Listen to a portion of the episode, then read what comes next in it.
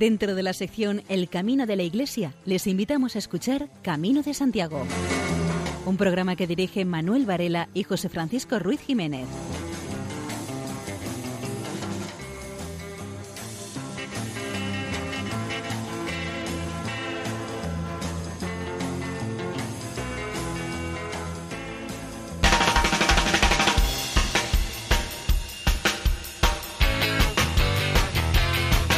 Queridos oyentes, eh, una vez más estamos con ustedes en el programa Camino de Santiago en la sintonía amiga de Radio María. Durante los próximos 55 minutos esperamos acompañarles, entretenerles, informarles e integrarles en nuestra peregrinación nocturna a través de las ondas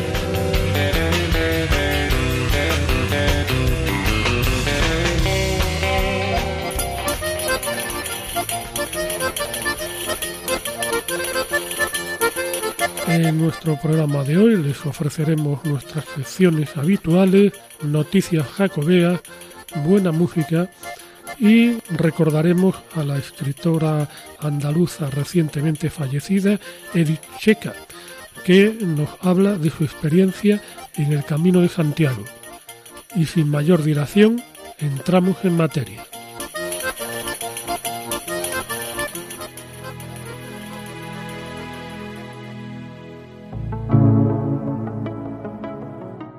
Toca seguir caminando. Toca seguir caminando más allá de la sombra y la duda, más allá de la muerte y el miedo, bebiendo palabras prestadas, confiando en las fuerzas ajenas, si acaso las propias se gastan. Toca seguir caminando, acoger al peregrino, relatar tu historia, escuchar la suya, aliviar tristezas, compartir mesa y vida. Toca seguir caminando, con los ojos abiertos, para descubrir al Dios vivo que nos sale al encuentro, hecho amigo, pan y palabra. En marcha, pues. José María Olaizola.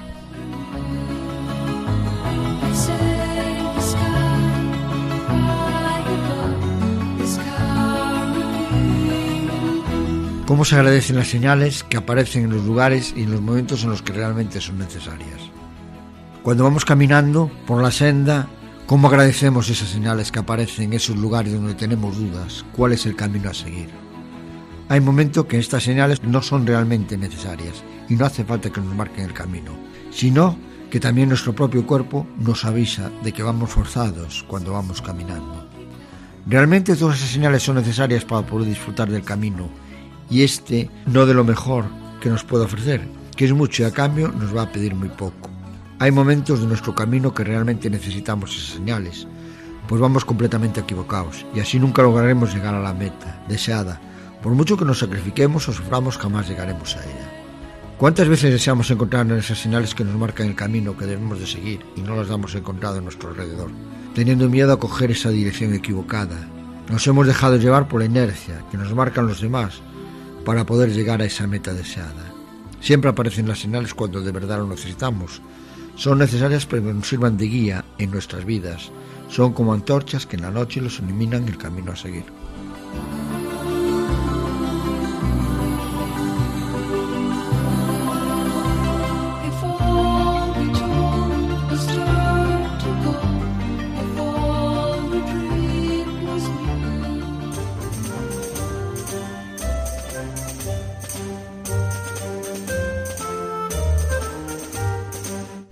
Encuentro anual de voluntarios de acogida cristiana Los Caminos de 2018 se celebrará los próximos días 4 y 5 de mayo en Villafranca del Bierzo.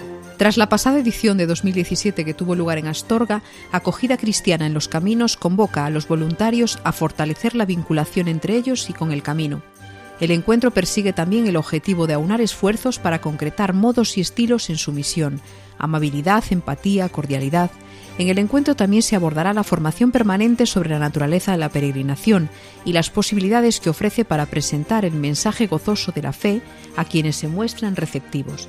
Se ve necesario agudizar la imaginación para descubrir ámbitos necesarios de acogida en la peregrinación jacobea y concretar su realización. El punto de encuentro para la acogida el primer día será en la puerta del Ayuntamiento de Villafranca, situado en la Plaza Mayor. El almuerzo del día 5 será en el albergue de San Nicolás.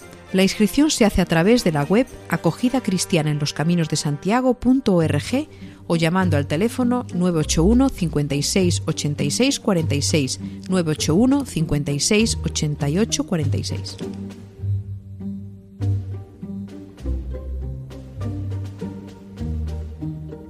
Se reclama un nuevo albergue de peregrinos para Pontevedra, en el camino portugués.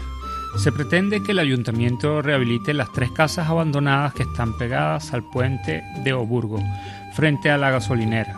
Las viviendas habría que comprarlas porque son de propiedad privada, algo que habían recomendado los técnicos que elaboraron el anteproyecto de reforma del puente medieval, porque dos de esas tres casas tienen valor histórico y artístico. La iniciativa debería contar también con el apoyo de la Junta, que es la institución responsable de este tipo de instalaciones. Si el gobierno local respeta este proyecto, el Jacobeo puede financiar esta actuación.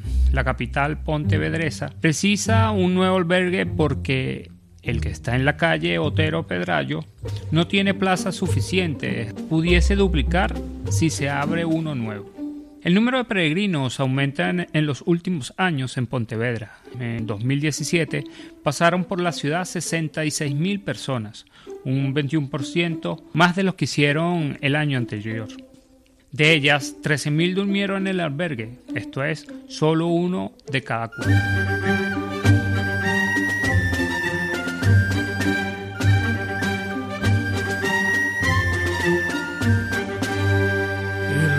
Portugués, el portugués por la costa, rompen su techo y superan el 34% del total de peregrinos. Siete localidades portuguesas están entre los 22 lugares desde donde más peregrinos empiezan el camino. Febrero fue un mes histórico para el camino portugués con su extraordinaria cifra de peregrinos y un porcentaje del total de los mejores de los últimos años. El camino portugués tradicional, todavía a la espera de las mejoras e inversiones previstas en el plan director, cerró el mes de febrero con 688 peregrinos, casi la tercera parte del total. El camino francés sumó 1.110, la mitad del total de peregrinos. Hace tres años el balance del 2015 suponía el 15% del portugués, por el 73% del total de peregrinos que aglutina el francés. Los datos cosechados el mes pasado son los mejores del registro histórico para un mes de febrero. También hay datos del camino portugués por la costa en su segunda aparición en febrero. El año pasado obtuvo 17 peregrinos, lo que representa un 1% del total, y este año alcanzó los 58 para sumar el 2,5% del total. Si nos atenemos a los puntos de salida en febrero, Porto es la segunda localidad con 197 peregrinos, que representan un 9% del total. Valença Domiño es la tercera con 190 y Tui es la quinta localidad con 152 peregrinos. Pero entre los 22 primeros puestos también están Ponte de Lima, Viana do Castelo, Lisboa, Barcelos y Braga.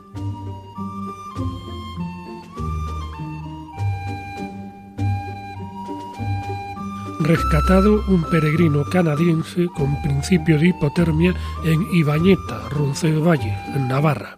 Bomberos del Parque de Burguete rescataron un peregrino canadiense de 65 años desorientado, nervioso y con principio de hipotermia cerca del alto de Ibañeta. El peregrino alertó en una llamada al servicio de emergencias que se encontraba perdido cerca del alto. Inmediatamente efectivos de Parque de Burguete se movilizaron con un todoterreno y un vehículo oruga. A pesar de la cantidad de nieve y niebla, pudieron encontrar al hombre una hora después, a un kilómetro del alto de Ibañeta. El peregrino se encontraba visiblemente alterado y presentaba síntomas de principio de hipotermia por las bajas temperaturas. Fue trasladado al albergue de donde se ha recuperado sin tener que ser trasladado a un centro hospitalario.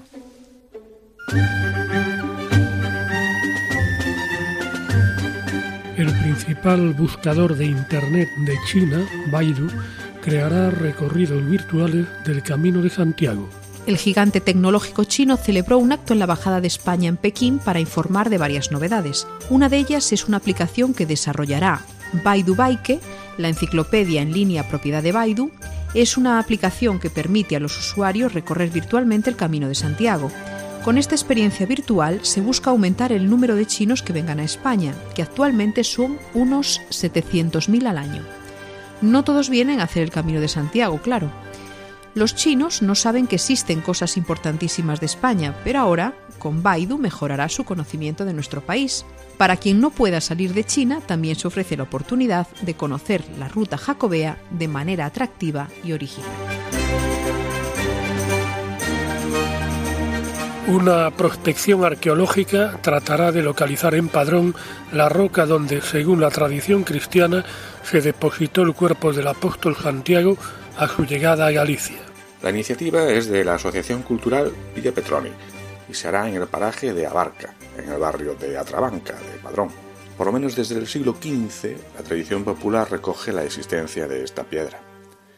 Este proyecto se avala en sí mismo, pues todas las fuentes escritas están redactadas por testigos de excepción, con un crédito incuestionable. El objetivo del proyecto eh, será analizar el subsuelo en el antiguo meandro del río Sar, que pasaba por la zona de Abarca, para tratar de dar con esta roca a través de técnicas geofísicas con sistema georradar en tres dimensiones. En el caso de que se localice esta roca, se excavará el punto y se recuperará la piedra.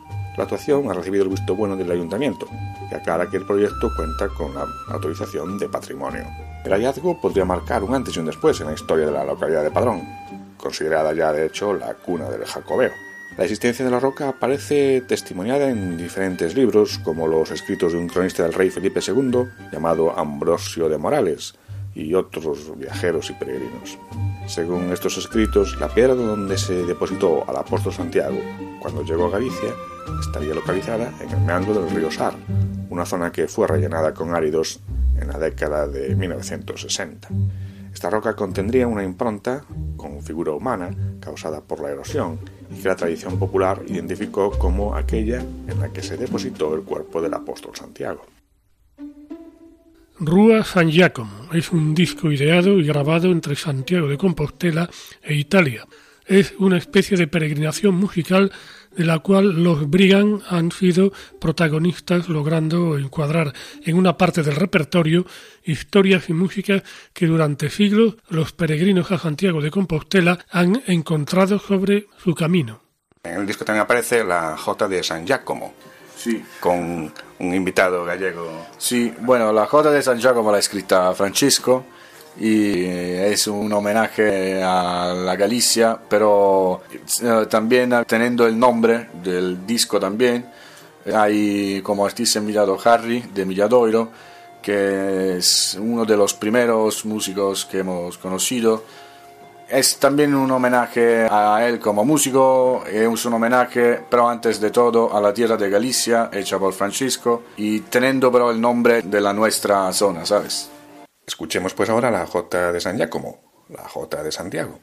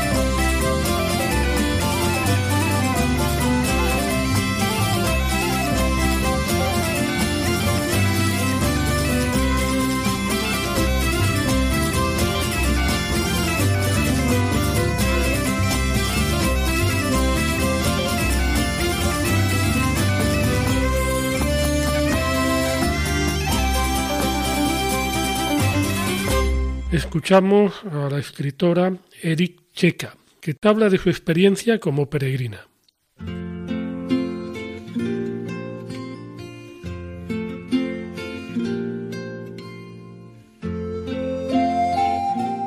Un peregrino me dijo una vez que el camino de Santiago es como la propia vida.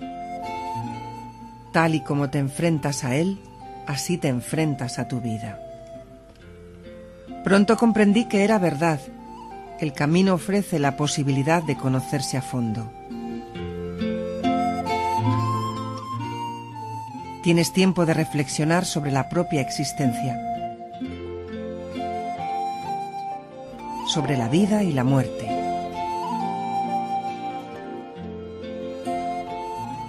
Iba llena de ilusión. La naturaleza me ofrecía todo lo deseable aromas extasiadores, trinos de pájaros, aldeas preciosas, árboles, bosques, ríos, cementerios recoletos y silenciosos donde no da miedo que te entierren, corredeiras sombreadas para refrescarse, donde a la luz le dan permiso de entrada y entra y juega entre las hojas para que sonrías, para que contemples y medites sobre la creación, sobre el Creador,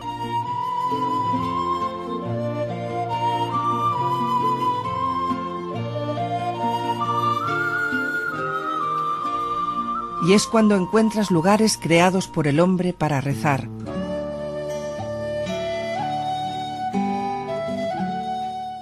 Y rezas al Creador por ti y los tuyos, por todos, y te sientes feliz porque has logrado llegar al lugar exacto donde deseabas llegar.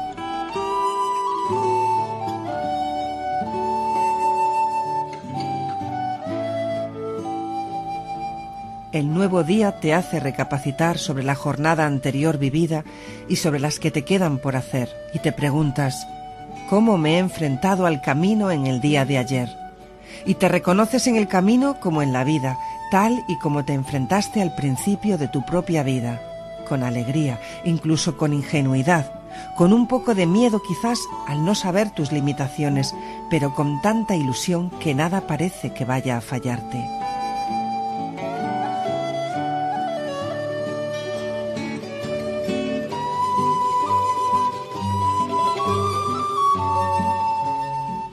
Cuando la jornada se hace pesada, larga y dura, cuando comienzas a sentir el cansancio real, el dolor real de tu cuerpo por el esfuerzo y logras llegar a un sitio donde dormir, donde darte una ducha, aunque sea escasa y fría, es cuando te das cuenta de lo poco que hace falta para ser feliz.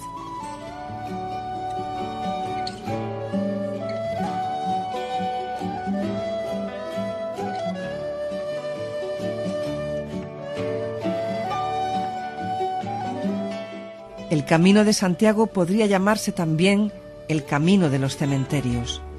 Cada aldea por donde cruzas tiene el suyo, por lo que no puedes dejar de pensar en la vida y en la muerte. Te preguntas por qué estamos aquí y por qué tenemos que morir, al menos por qué morir cuando aún no ha llegado la vejez.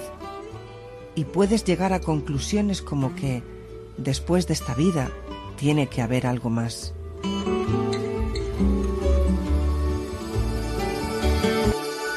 En la naturaleza, en el universo, nada se destruye o desaparece, solo se transforma. ¿Por qué dudar entonces de si nos convertiremos en nada o nos transformaremos en algo?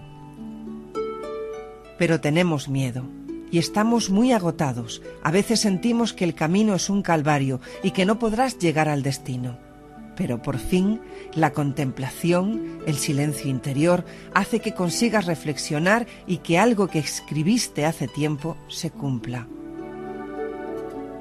Debo partir hacia algún lugar donde la intensidad de esta luz de amapolas y trigo no me inunde de sueños inalcanzables y enarbole quimeras que luego son llagas que lloran encuentros inasibles. Debo partir hacia algún lugar donde el rumor del oleaje del dios azul no me cante con voz de lluvia y ronca tormenta y me embelese con su dulce balanceo de vals enamorado. Debo partir hacia algún lugar donde el juego y el ritual de la naturaleza apasionada no me invada del aroma de unos besos que luego serán pompas de jabón efímeras en mi aire solitario. Debo partir hacia algún lugar de umbría fresca donde solo me rodee el silencio y el tiempo reposado, un lugar recóndito donde la vida transcurra sin avisos ni señales equivocas. Debo partir, debo partir hacia adentro. En el camino podemos hacer muchos amigos, pero también podemos perder al que va con nosotros. Es hora de soltar amarras y de navegar solos, y lo haces. Es cuando te das cuenta de que antes, acompañado, estabas más solo que ahora que estás solo. Otras veces encuentras amigos que pudiste tener, pero se quedaron en el camino, murieron en él. Ya no te cruzarás con ellos, ya no te alcanzarán o alcanzarás. Aún así, al pasar junto a sus botas, le dices en voz alta, Buen camino.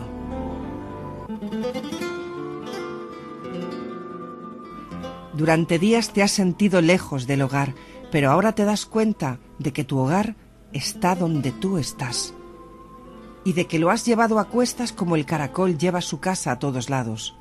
Entonces, sabiéndote tu propio hogar, te sientes feliz y casi corres para llegar al destino. Y llega la hora, estás muy cerca, el dolor y la fatiga son casi insoportables, pero estás en la ciudad, has llegado a Santiago, te habrías quedado para siempre en la naturaleza, pero esta es tu realidad y estás aquí para cumplirla. El sueño cumplido se materializa en esta ciudad, en sus gentes, en el apóstol al que visitas aunque tengas que esperar colas, ya nada te molesta, y si te molesta, aguantas.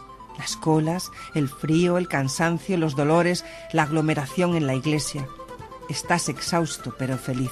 Vas a abrazar al santo apóstol y llevas colgadas al pecho una concha por cada uno de tus seres queridos y sobre todo llevas tu concha, la que has tocado todo el tiempo para que te diera fuerzas y no desfallecer.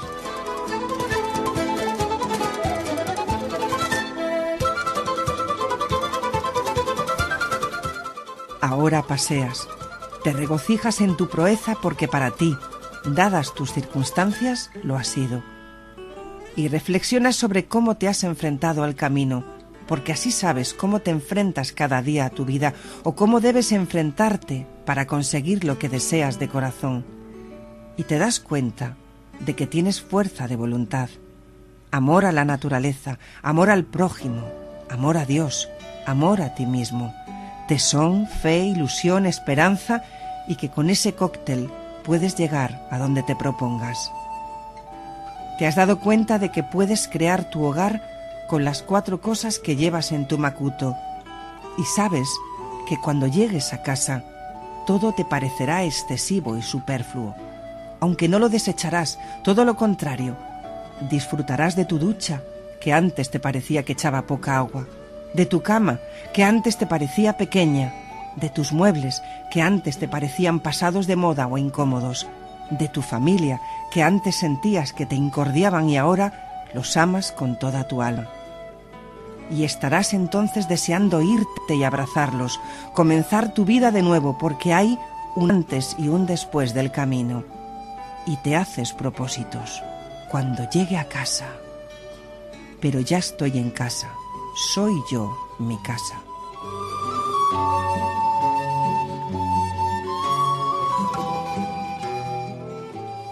Y ahora interviene en este programa eh, Gabriele Pinto, uno de los componentes del grupo musical italiano Brigand, que acaba de lanzar eh, su último disco titulado Rua San Giacomo.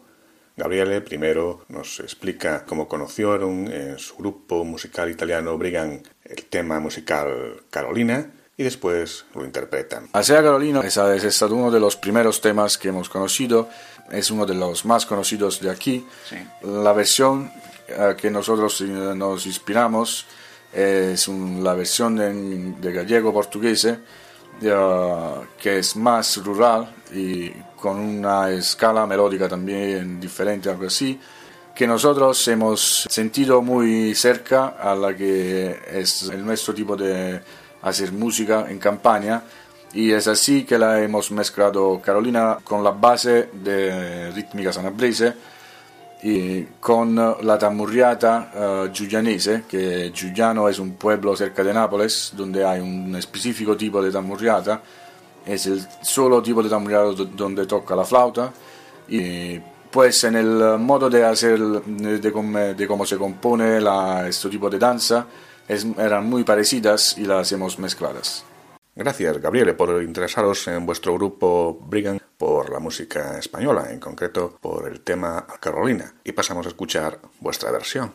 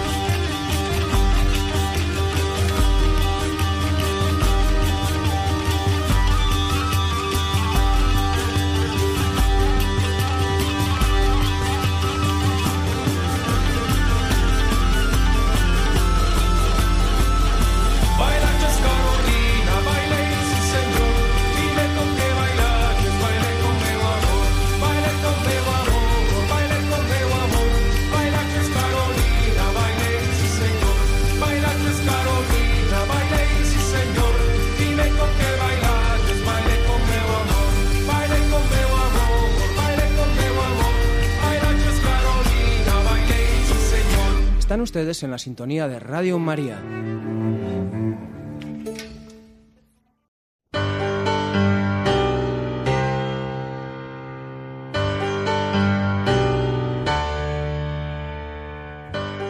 María José López nos habla de el arte de elegir en su sección Valores en el Camino.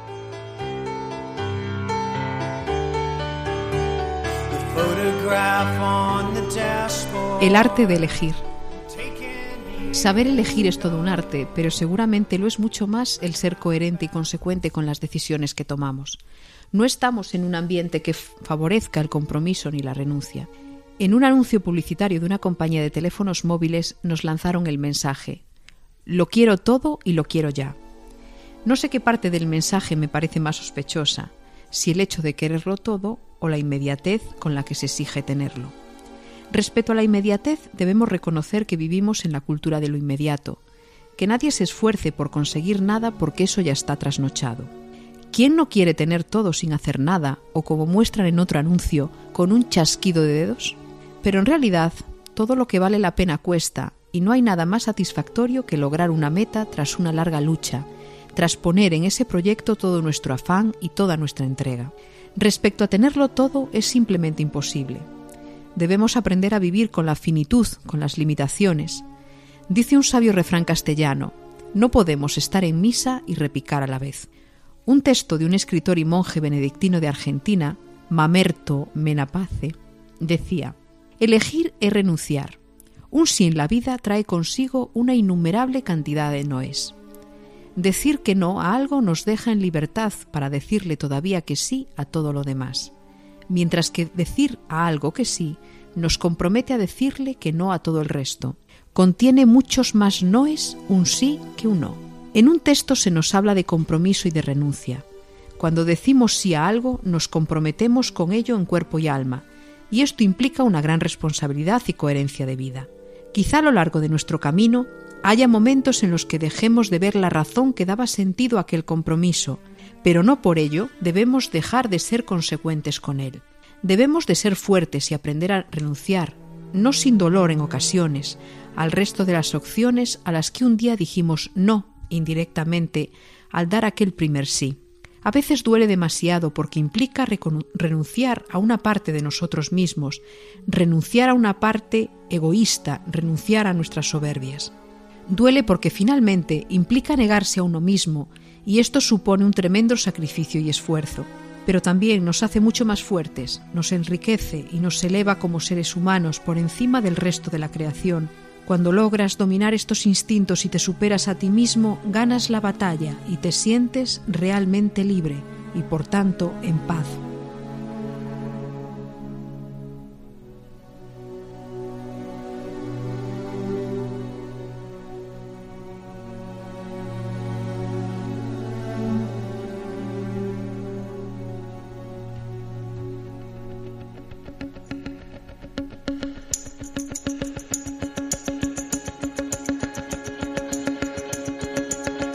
Y llegamos al momento pétreo del programa.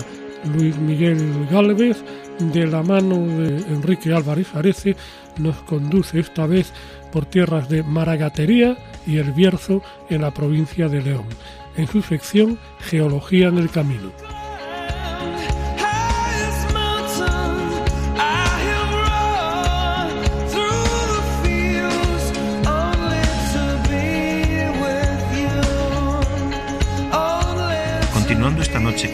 Eh, a través del libro de Enrique Álvarez Areces, llegamos hasta Ponferrada, la ciudad situada entre los ríos Sil y Boeza, que cuenta con un importante patrimonio, destacando el castillo de origen templario del siglo XII, donde se han empleado granitos, cuarcitas, pizarras y cantos rodados.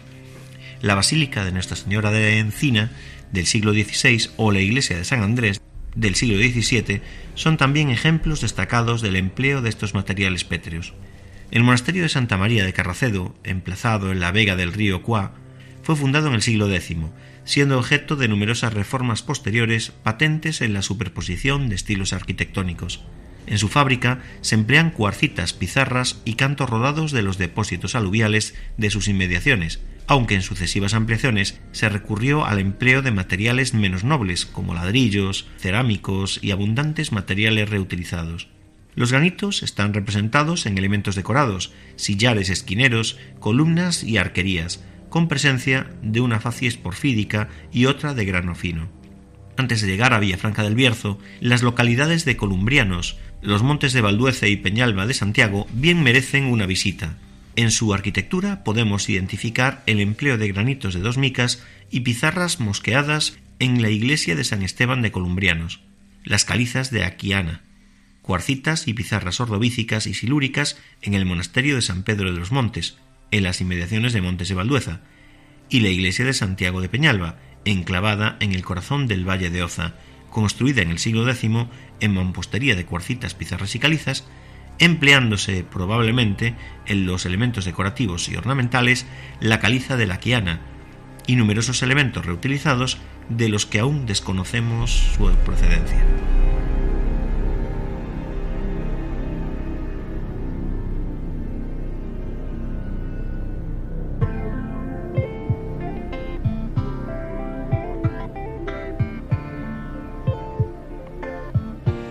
Manuel Ventojino nos introduce en su sección Consejos en el Camino.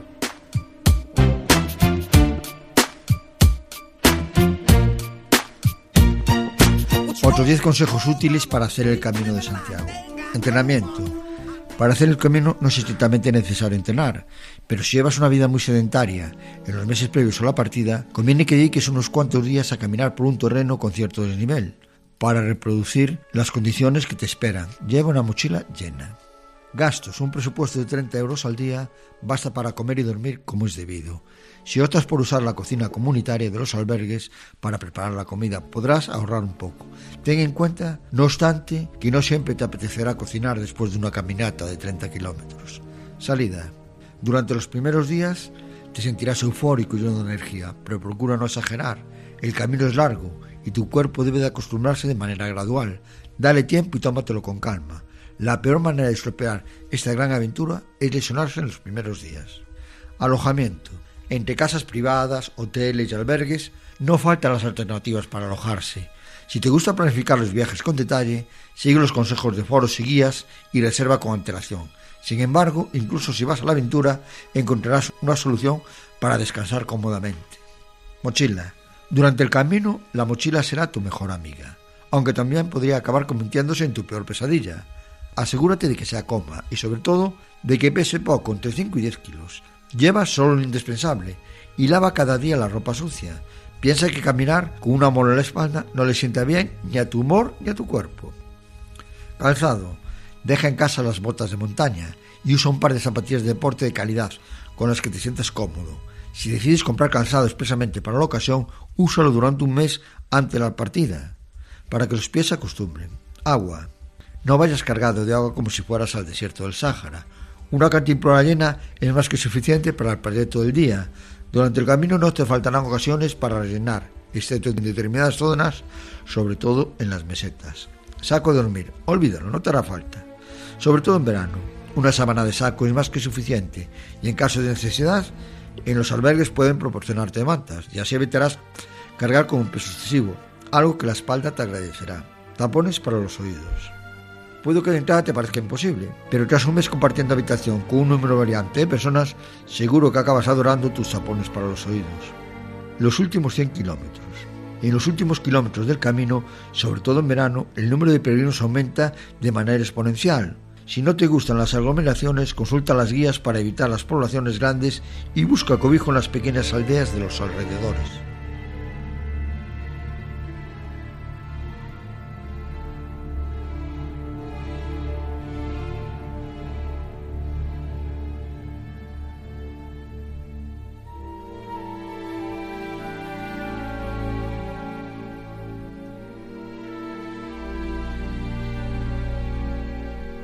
Escuchamos el tema Yo soy la resurrección y la vida, aleluya, de Cesario Gavarain.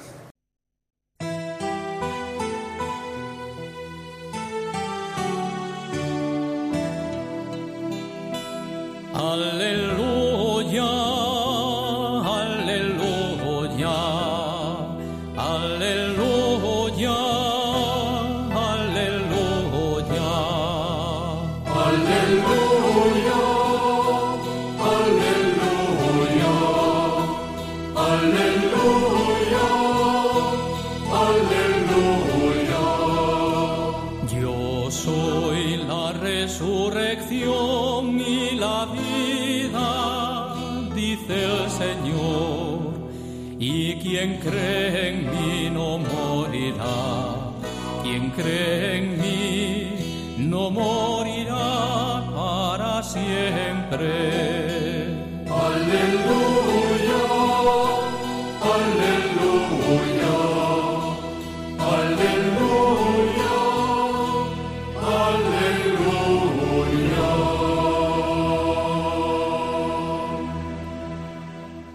Están escuchando Camino de Santiago en Radio María. El salesiano Francisco García, confesor en la Catedral de Santiago, nos habla de la peregrinación a Santiago. En medio del desarrollo tecnológico, la movilidad, los viajes rápidos y en ese otro orden de cosas, en medio del secularismo, del relativismo e indiferencia religiosa en que nos toca vivir, encontramos pruebas que nos indican que hay personas que buscan echar raíces en el suelo firme y estable de lo sagrado. Yo percibo en dos viajes realizados a Tierra Santa, uno como peregrino y otro como guía de peregrinos, que las personas van a visitar los lugares santificados por la presencia histórica del Señor Jesús. A Roma, además de una estancia prolongada, he viajado varias veces y percibo que especialmente las personas van a ver al Papa. Pero a Santiago peregrinan en especial con la experiencia del camino, satisfaciendo una profunda necesidad antropológica, emprenden la peregrinación jacobea con la esperanza de encontrar lo que el mundo moderno no ha sido capaz de ofrecerles. El santuario de Santiago, junto con los santuarios marianos, son los que más abren sagrarios y más imparten el abrazo del perdón de Dios Padre en este sacramento de la reconciliación. Por ahí corren estadísticas que afirman que si el 50% más o menos de peregrinos declaran ir a Santiago por un interés explícitamente religioso y que otro 30% más o menos reconoce motivaciones a veces culturales y religiosas al caminar.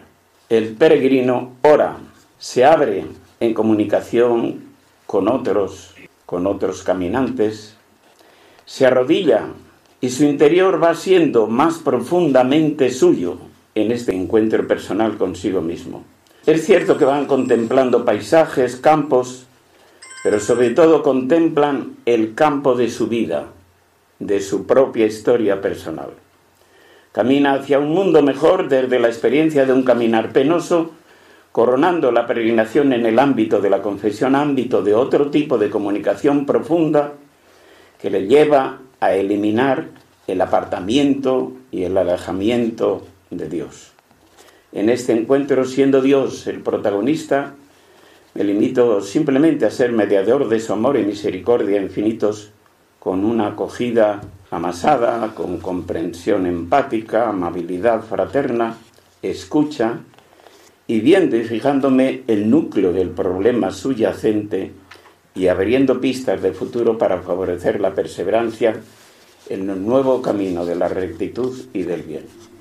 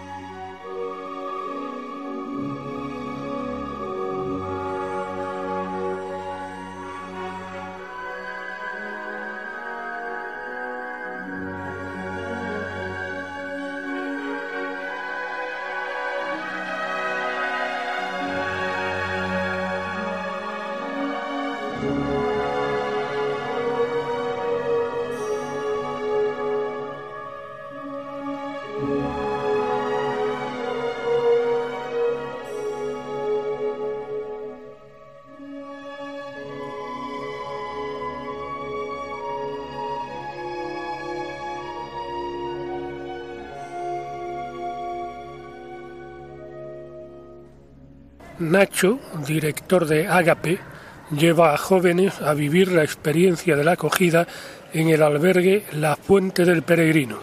Agape somos una asociación cristiana que estamos en más de 190 países y nuestro enfoque es principalmente dar a conocer el Evangelio ahí donde está la gente.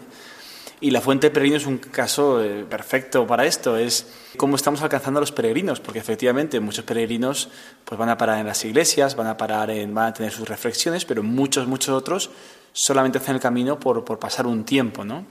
Pues empezamos la casa en el camino para alcanzar a esos peregrinos que nadie está alcanzando, ¿no? Para dar oportunidad a la gente allí donde están, no esperar a que vengan a preguntarnos, sino ir nosotros donde están ellos y intentamos dar un ejemplo, ser esa pequeña luz que podemos ser cada uno de nosotros y compartir el Evangelio cuando nos preguntan la pregunta que tanto nos llena de alegría que dice, ¿y tú por qué haces esto? ¿Y esto tú por qué has empezado una casa en el Camino de Santiago? ¿Por qué me das de cenar gratis? ¿Por qué me acompañas gratis? ¿Por qué eh, hay esta película aquí? ¿Por qué puedo dejar aquí un tema de oración? Entonces les respondemos, pues porque queremos eh, dar la oportunidad a la gente de entender el Evangelio de una forma que tenga sentido para, para, vosotros. Y la experiencia es increíble porque por un lado está el compartir con el peregrino que pasa sobre quién es Jesús y sobre la experiencia de acompañarles a ellos, pero por otro lado es el estudiante que te llevas contigo. El estudiante está viviendo una experiencia espectacular, como también la estoy viviendo yo cada vez que voy, una experiencia de escuchar a otros peregrinos contando su experiencia personal y es muy enriquecedor. Y para el estudiante o deportista o amigo del barrio o compañero que puedes llevar allí y a que te acompañe, es una experiencia muy enriquecedora.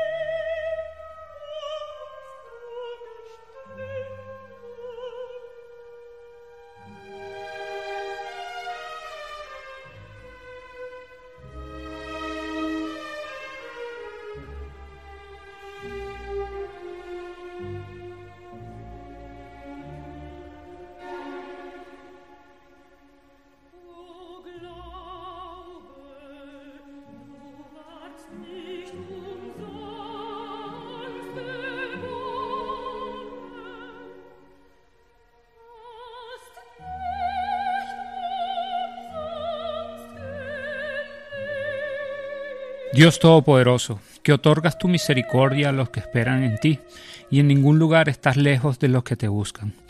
Asiste a tus servidores que caminan por tu amor hacia Santiago, y dirige su camino según tu voluntad. De que día los cubra tu sombra protectora y de noche los alumbre la luz de tu gracia, para que acompañados por ti puedan llegar al lugar de su destino, con más luz, más paz y esperanza y más cientos de tu proyecto para sus vidas y por amor a Cristo, nuestro Señor. Amén.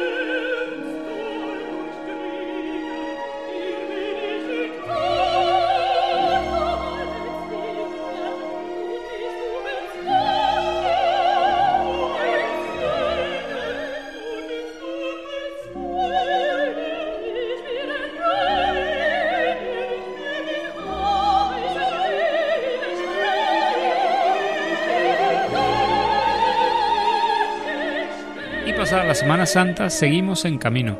Seguimos en camino, pero por hoy hemos terminado. Hasta dentro de dos semanas que volveremos a escucharnos. Cualquier duda, consulta o sugerencia que se les ocurra hacernos, pueden enviárnosla al correo electrónico camino de Santiago arroba radiomaria.es.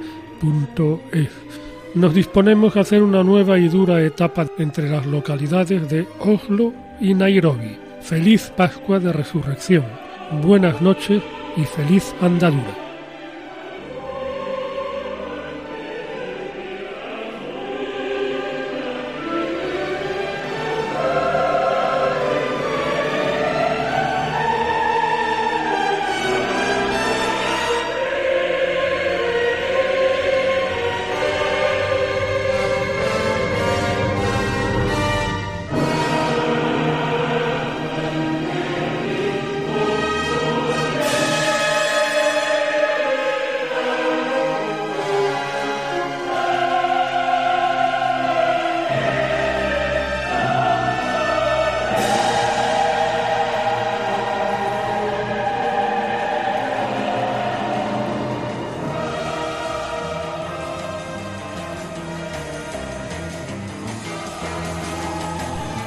Escuchado en Radio María Camino de Santiago, dirigido por Manuel Varela y José Francisco Ruiz Jiménez.